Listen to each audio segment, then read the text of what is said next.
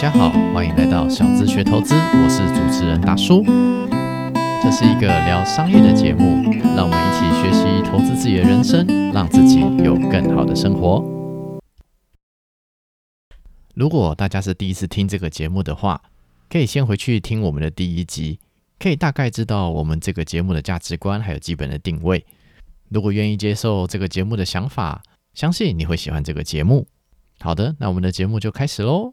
欢迎回来，今天很高兴能够邀请到一位老朋友子平，我们欢迎他。哎，Hello，大家好，我是子平。对，子平最近当爸爸啦，恭喜恭喜！谢谢谢谢谢谢，也半年了，大概就是十看小朋友长大真的很快啊，一下就半年了。对，真的，那小孩子每年每个月每一周都在变化哦，变化很快了。对，那我们今天请子平分享一下，就是小孩子从就是妻子怀孕，然后一路到呃生产，然后坐月子，到最近的一些生活状况，这一段时间大概是怎么样经历过来的？还开始前，我们还是一样先认识一下子平好了。那可不可以请你自我介绍一下呢？哦我叫子平，然后我跟达叔就是在某个类似读书会的地方认识的啦。然后呃，我自己本身大概就是呃四十岁以下的人，然后。为什么要强调这一点？对对，我不想太太被抓是三十几、三十一还是三十九，对不对？就四十岁以下的大叔，然后去年底小朋友出生的这样子。去年是二零二一年的年底嘛？对，二零二一百一十嘛，一百一十年，对对对对。然后本身自己的兴趣就是打球、打篮球。先倒回去，应也是三十七岁足周生产嘛？呃，理论上他们讲就是说，哎，之前医生会跟你说，三十七周这件事情呢，就是可以了，可以三十七周了。那嗯。嗯嗯，你可以说三十七周以前的有一点点都算早产这样子，但是其实生产有一个很重要的东西，就是小朋友体重够不够。他小朋友体重够啊，其实没有什么太多早产的问题这样子。对对对对，我自己有个朋友，呃，我觉得那是真正的早产。我觉得现在一般人早产一两个月可能都不算，以现在医疗技术啦，不会构成小朋友太大问题。理论上啊，理论上。对，然后那个我有个朋友，他是早产了将近两三个月，啊，那个小朋友真的是出来真的很小只，然后他必须在一一年在医院接受复健，然后他是没办法买保险的，在那一年，所以我觉得，呃，一般讲那个体重跟三十七周这件事够了，大概就是够了，大家不用太担心那个说什么啊，我早产了一个多月啊什么的，这样，我觉得大家不用太太在意这样子。那因为你是在二零二一年的年底出生嘛，对不对？那倒回去算的话，二零二一年就是妻子发现怀孕这件事情。先问一下，你们有计划有想要生小孩吗？那当然就是是有计划，对对对，就是没有所谓的没有做避孕嘛。年年轻的时候觉得怀孕很容易啦，对对，就是有点年纪的时候觉得怀孕真的是靠体力啦，真的，我觉得真的是也，但我觉得他们讲小朋友要有缘分啦，对。也跟太太是想说，在那个年初的时候把这个不避孕这样子，我们不做避孕措施，然后希望太太是天秤座，就我们在一二月的时候尝试一两次是失败的这样子，所以到最后小朋友是三四月中的，所以预产期那时候是在十二月多，对对对，但没有像人家讲的那么长期啦，所以有些人是真的是可能缘分没到啦，真的是对对，就是有的时候缘分到了就有，对，算是 蛮蛮理想的啦，没有说再拖下去，因为我那时候是想说，如果那次再没中的话，可能真的要去做个健康检查，对对。人不要不信邪啊，哪里没中就是哪里还是去。现在医学很进步了，多少多少都找到问题。对对，没有错，这种事情真的很难讲啦。很多人就是因为可能就努力了很久，然后最后去做个产检，发现不管是男的这边还是女的这边哪里有问题，后来就什么家事不和没完没了的，很多个这种故事很多。对对对，确实是。对了，还是小朋友缘分啊。到了，我觉得就我我是看是会来了。但你说什么？如果你四五岁想生，生不出来是没缘，我觉得多少也跟那个年纪有关系啊。嗯，没有错。对啊，对啊。那你自己啊，就是小孩子，哎，发现就出现，就开始发现有小孩了。那接下来。你们怎么样开始就是面对可能会有发生的哪些问题呢？呃，首先当然就是要选一个医生嘛，因为我相信就是 在空中的朋友们都希望太太最后是那个顺产安安，就是平安。你希望接生的医生是你平常产检的医生嘛？就是大家，我相信大家女生都有这一方面的。因为我觉得作为男生，其实我觉得我个人觉得没什么差了。嗯哼，除非你是一个很挑剔的丈夫，就是说，哎，这个医生哪里不好，哪里不好，对啊？我觉得就是太太喜欢就好，然后就是说。呃，其实很多人会推荐名医，真的，你你一旦跟别人讲，就刚才讲喜事嘛，你跟你长辈也好，同辈也好，你讲说我太太怀孕，大家很开心，而且大家就会有些 馊主意，应该这样讲吗？啊，大家有很热心呐，很热心，对，大家很热心，会给些啊，我当初什么什么，我邻居在哪里什么生他什么医生的。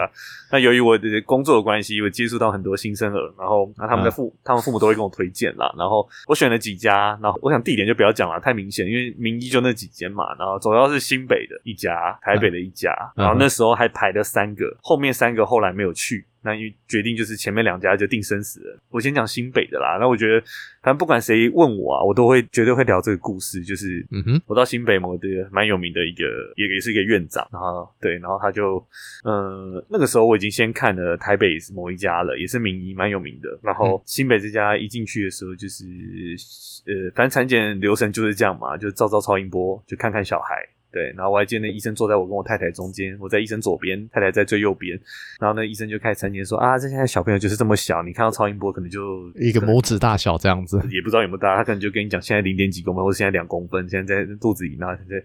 然后就哦，其实呃，我我我其实整个生产到小朋友就是出来前，我没我个人没什么感觉了。我不知道就在空中的大家，父亲做父亲的是不是都这样？因为毕竟怀孕不是你在怀嘛，你就是你你没有觉得那种很像我太太是水肿，然后她体温变很高，所以你一摸她就觉得她很热，所以你可是热的不是你啊，你你还是自己我我没有那个，我是到最后小小朋友出生才比较有感对，但过程中只是对太太温柔，对太太小心是必要的啊。反正就是那医生在讲的。时候我在看那个超音波的时候，是我没什么感觉，就是哦，就就就这样子嘛，因为我以前去别家产检过啊，我就哦，那就这样子，就我只是多付一次挂号费嘛，就再看一次这样子，然后然后然后那医生开始说，哎，就是胎盘以现在就是母体的胎盘来说，这个大小是正常的，呃，我不知道大家说你知道正常大小是怎样吗？不知道，我也不知道，就是男生就这样嘛，对，女我搞不好太太也不知道，我讲真的，一般人应该对。应该没有概念啊，正常人不会有概念。我说哦，就哦，对，我想赶快离开那里，因为我觉得 好像有什么不好要发生。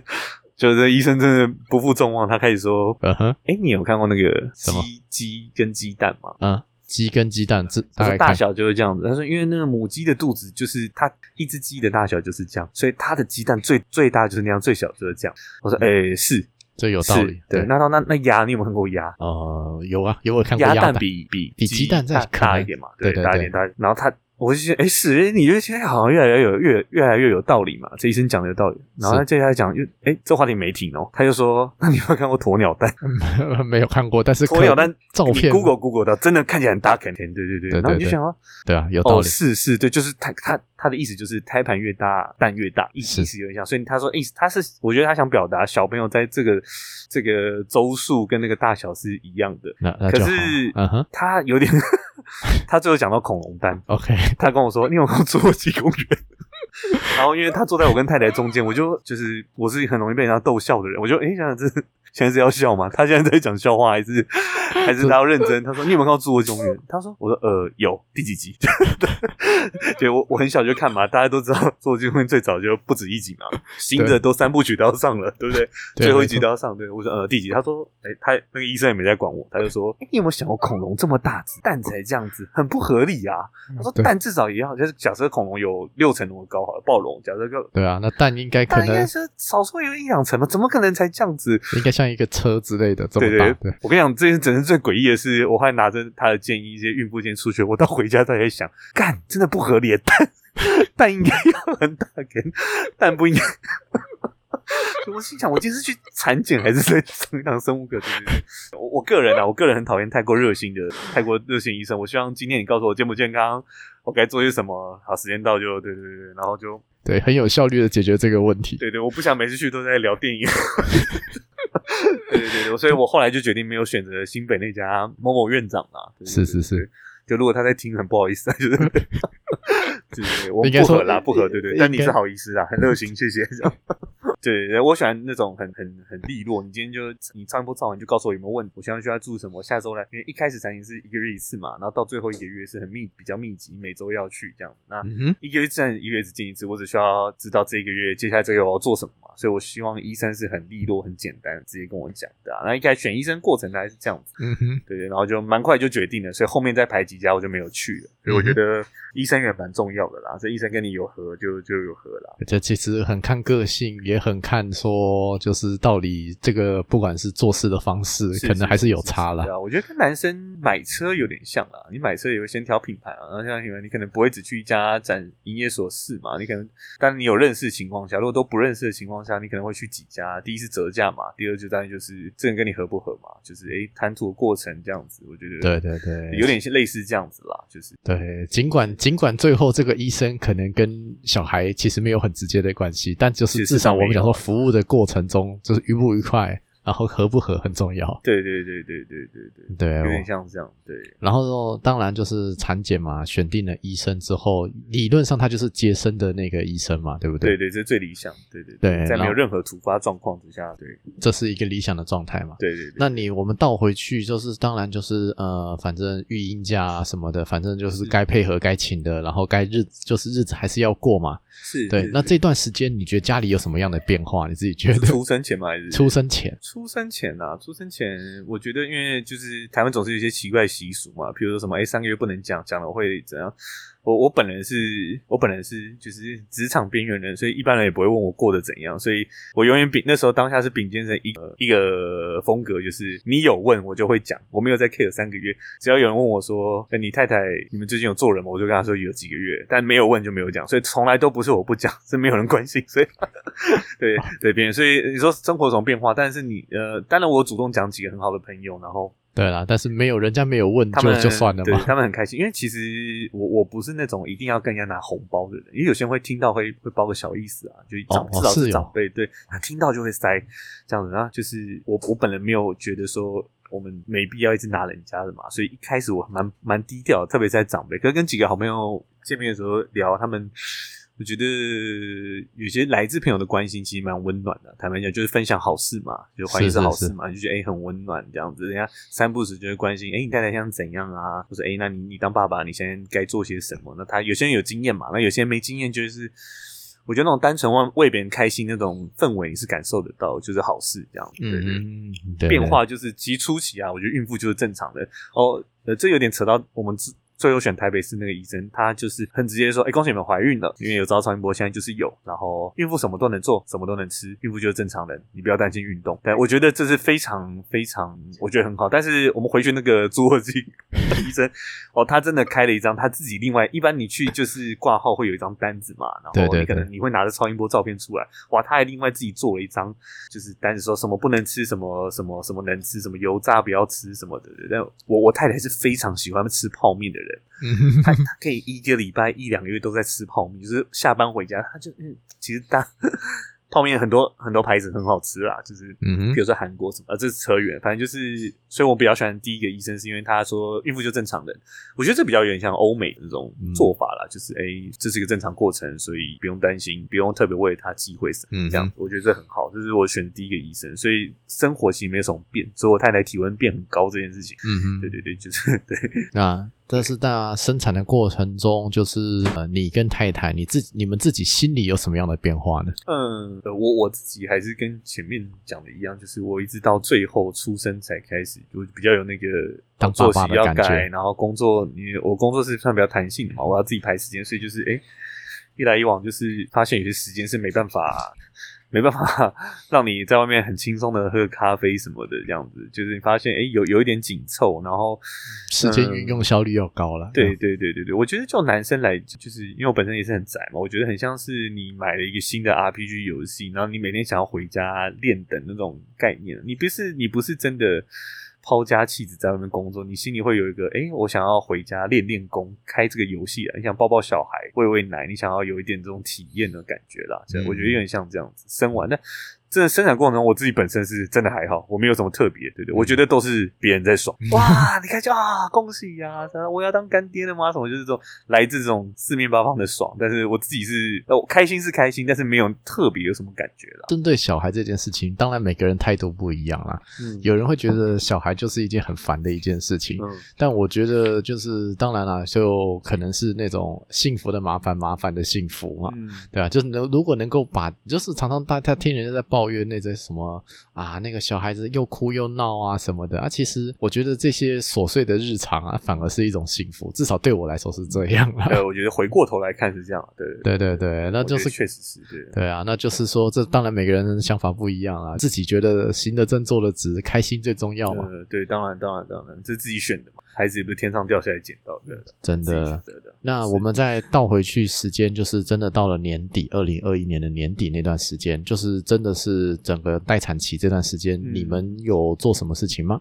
呃，首先当然是产假这件事，就是去看妇产科，他就给你预产期嘛。那不得不说，现在就是医选进步嘛。然后，呃，预产期跟你说哪一天大概就会是那几天啦。就是所以说，嗯，我太太工作上需要交接，所以她必须提早请产假，对啊，反正就是一般的公司。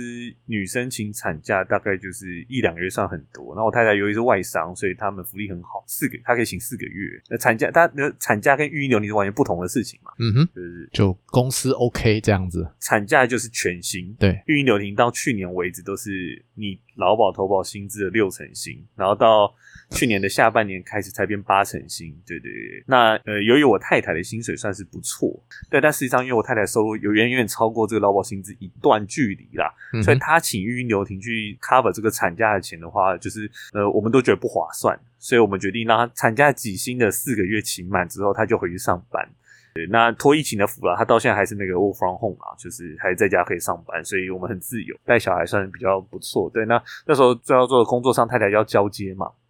他来先跟他主管排好产假什么时候，对对，然后要，因为他们外商是非常注重这这方面的，所以他得必须在那段时间请一个 temp 来接我太太的工作，所以大概呃，我记得我那时候预产是十二月十八，所以十二月十八前一两个月就要有个人来着手，那我太太得把公司工作交接给他嘛，然后在这四个月会这个 temp 会来处理我太太工作的事情。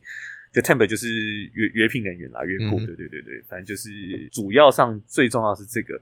然后其实现在大家都很喜欢炒一个话题，就是到底要不要住那个月子中心嘛？反正那时候是耳闻，我记得我四月去产检，第一次产检嘛，还有很多妇产科有名妇产科都会配合那月子中心嘛，所以他就会说，哎，你要不要到我们的月子中心参观？你你凭，譬如说 A 医院 A 医院的月子中心，那你凭 A 医院的收据，你去可能有些见面礼什么的，小朋友奶嘴吧什么，我一下也忘了，对，反正那时候耳闻月子中心非常之抢手啊。你确定怀孕不去抢是没有的，对对对，所以我们很早就去，我们选完医院的时候也是选几间月中心，然后去参观，最后订了一间，然后你就把预产金给他，就是哎，我们就是像我那时候预产十二月十八，所以十二月十八那天。看你要住几天，那雷达叔对月中心不知道有没有概念啊？月选月中心跟选饭店是概念是有点像，你就先选你想住哪里。是，我觉得我们先定义一下坐月子这个这三个字是干什么好的，因为我觉得真的有人会不知道。我的理解是说，就是生产之后需要大概一个月左右的时间，在某一个类似饭店的空间休息，对吧？对，然后吃一些补品，然后对对对对对对，坐月子就是反正让妈妈恢复体力嘛。对，你知道生产是几几耗体力的事情，因为你流很多血嘛，然后每个人状况不一样。然后太太承受那个阵痛啊，这样对啊，你想让一个器官被拉扯嘛，那它需要时间恢复弹性嘛，很合理。对，没错。所以大致上是这样，作业就是在一定要恢复。对，那呃，那做那那你们自己的挑选的方式。其实就有点像饭店，对不是？呃，我觉得，呃，我在去之前没想到是这回事。去的时候，他开始介绍方案的时候，我发现根本就是你，你去月中心，他们就是呃，看，其实台北市有名的就那几家啦。反正我提供一个数字啦，我觉得一个平均概念，一般人觉得在台北是七千块以下算很便宜，一天一天七千块很便宜。OK，对对，那很多人就会说啊，我找了五六千，然后再拿个内湖哪里 maybe 就是不错这样。那七千以上，普遍的人会觉得有一点点高，对对。然后实际上，呃，我我遇过最高的。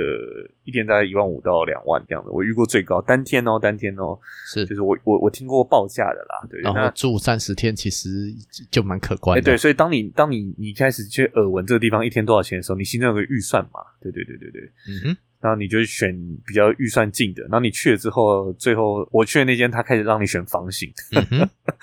呃，这边他们 A、B、C 三种房型，A 房型，譬如说一天是七千，B 房型是九千，C 房型是一万三。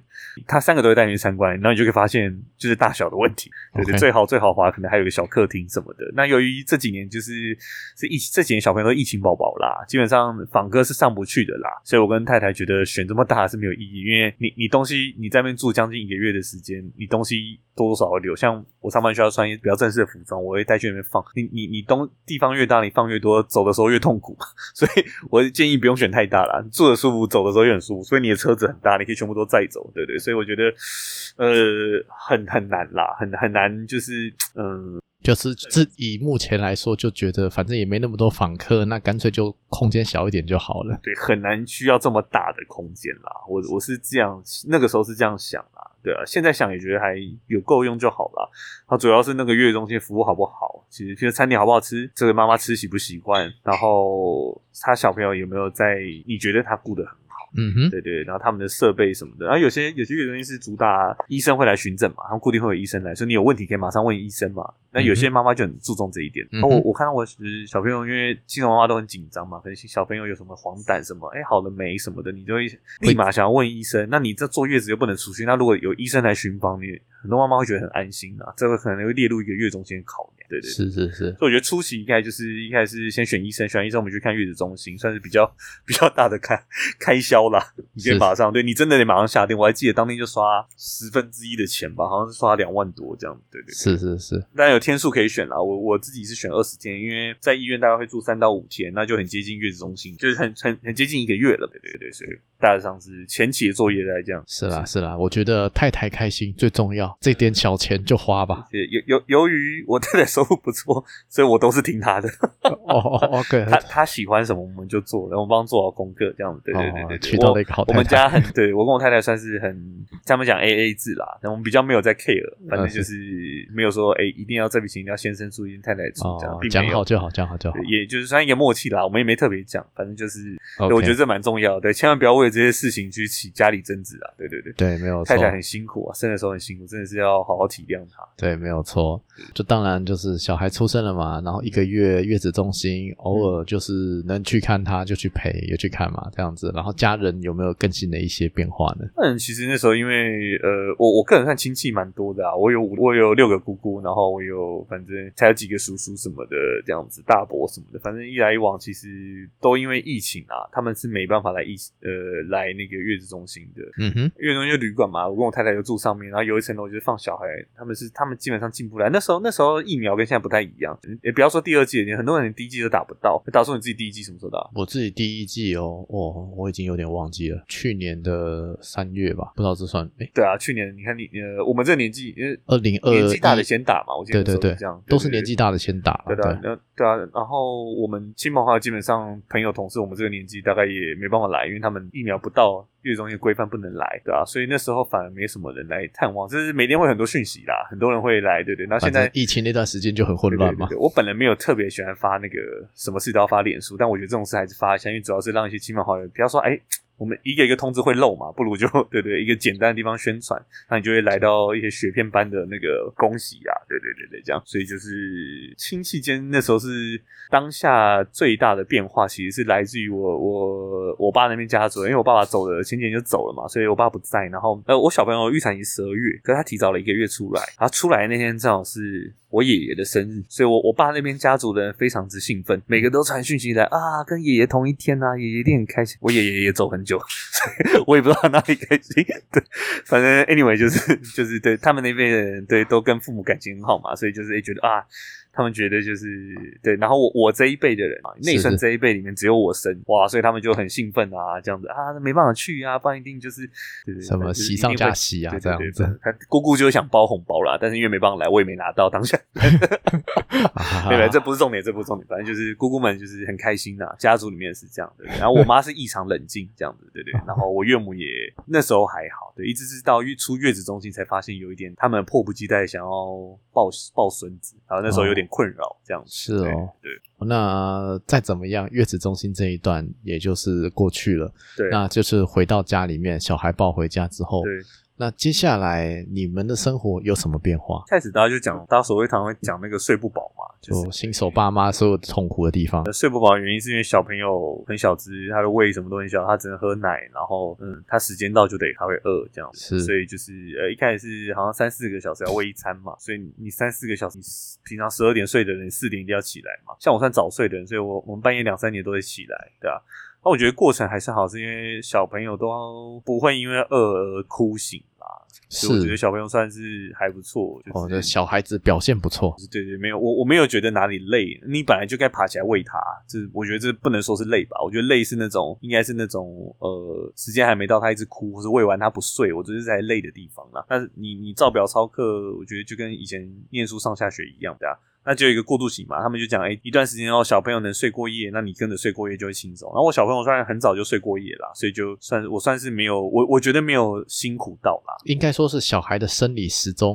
开始跟你接近就没差了，这是不是可以这样讲吗？嗯，对，就是普遍讲，对啊，对，累死讲，反正就是半夜你不用，你不用半夜爬起来嘛，半夜爬起来很累嘛，对啊，是是是。那主要是我小朋友一开始也没什么哭闹，然后他非常之能睡了，所以就在月中就很能睡，所以我我我没有觉得哪里辛苦到，我反而觉得这样很好。嗯，反正他想睡就给他睡，我我不是那种会硬要挖人家起来吃饭的人，但是有些健康考量啦，所以时间到他得吃，我们不能让他睡太对，这是这是有医学上的那个东西啦，就是是是是，小朋友就算再能睡，你也不能让他睡。很久，对啊，是担心他身体状况，所以。那你在照顾小孩的过程中，你不是有一个我们讲说长到多大，然后有一个什么身高体重表可以这样对吗？呃，对对对对对对。那你们会很在意这东西吗？哦，就是达叔，你的频道是那个我什么都能讲的，是不是？可是我我是什么都能讲啊，这这个东西我有点概念，但是我从来没有很仔细研究过。那我就不负责在空中这样讲好了，就是呃，有个朋友是这样跟我说的。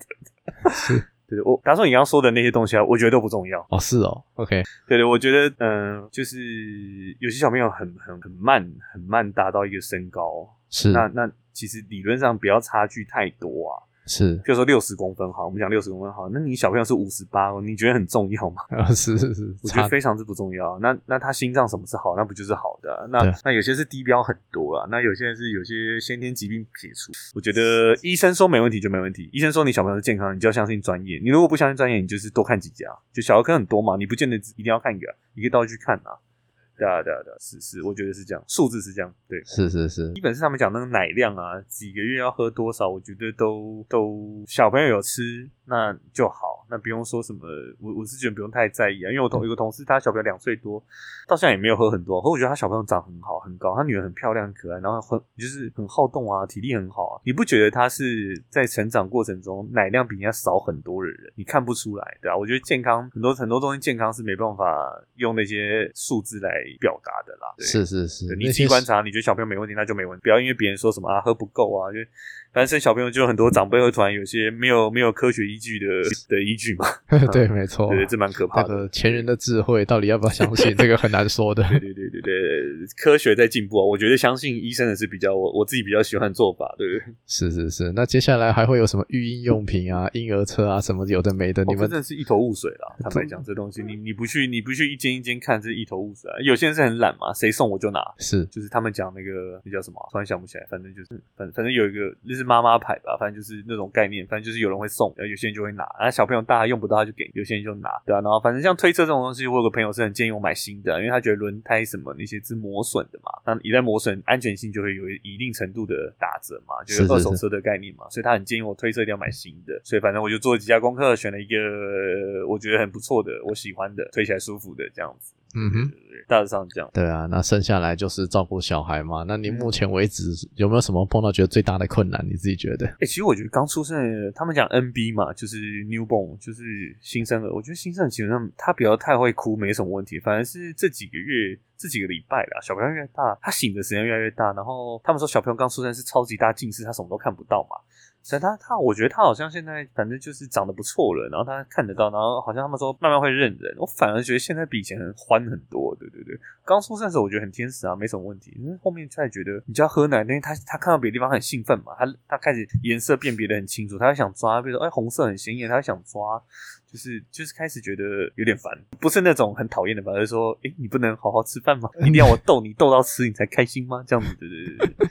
那就花点时间继续适应嘛，就是反正就会有什么呃什么刚预期啊、口预期啊，什么有的没的，就反正流口水啊什么，是啊是啊，对啊，反正就碰到问题解决问题嘛。哎，对对对对，我觉得这讲很好。对对对对，我们就是遇到什么就去解决什么，不要不要太担心什么，也不要太就是太不在乎什么，反正就遇到大家平常心啊。对啊，我觉得小朋友在对啊，不要有压力对啊。对对对，剩下来都是小事情啊。就重点是，我觉得夫妻能够呃度过这一段，我觉得这很重要。对对对，这很重要。对对，是。好，那今天非常谢谢子平简单的分享。我觉得就是这种育儿经哦，当然很多人都有很多自己的故事啦。是，那我觉得至少子平这边是一个很顺利，感觉是一个算是 happy 的故事，对不对？是我们家长不太管我们，对对对，长辈不要管太多，年轻人儿孙自有儿孙福，很重要的。是，主要是我们也不听啊。我跟我太太算蛮叛逆的，所以对。可以的，可以的，找到这样子的太太很重要。是啦，就是喝啦，大家喝。真的好，谢谢子平精彩的分享，也谢谢各位听众聆听。这样子，在这边跟各位听众说声再见喽，拜拜，拜拜，下次再来，拜拜。希望今天的内容对大家有一些小小的启发。如果喜欢我们的节目，欢迎在 Apple Podcast 上面留下五星留言，多订阅、多关注、多分享、多赞助，让更多人知道这个节目。让我们一起学习投资人生，让自己有更好的生活。下一期节目再见，拜拜。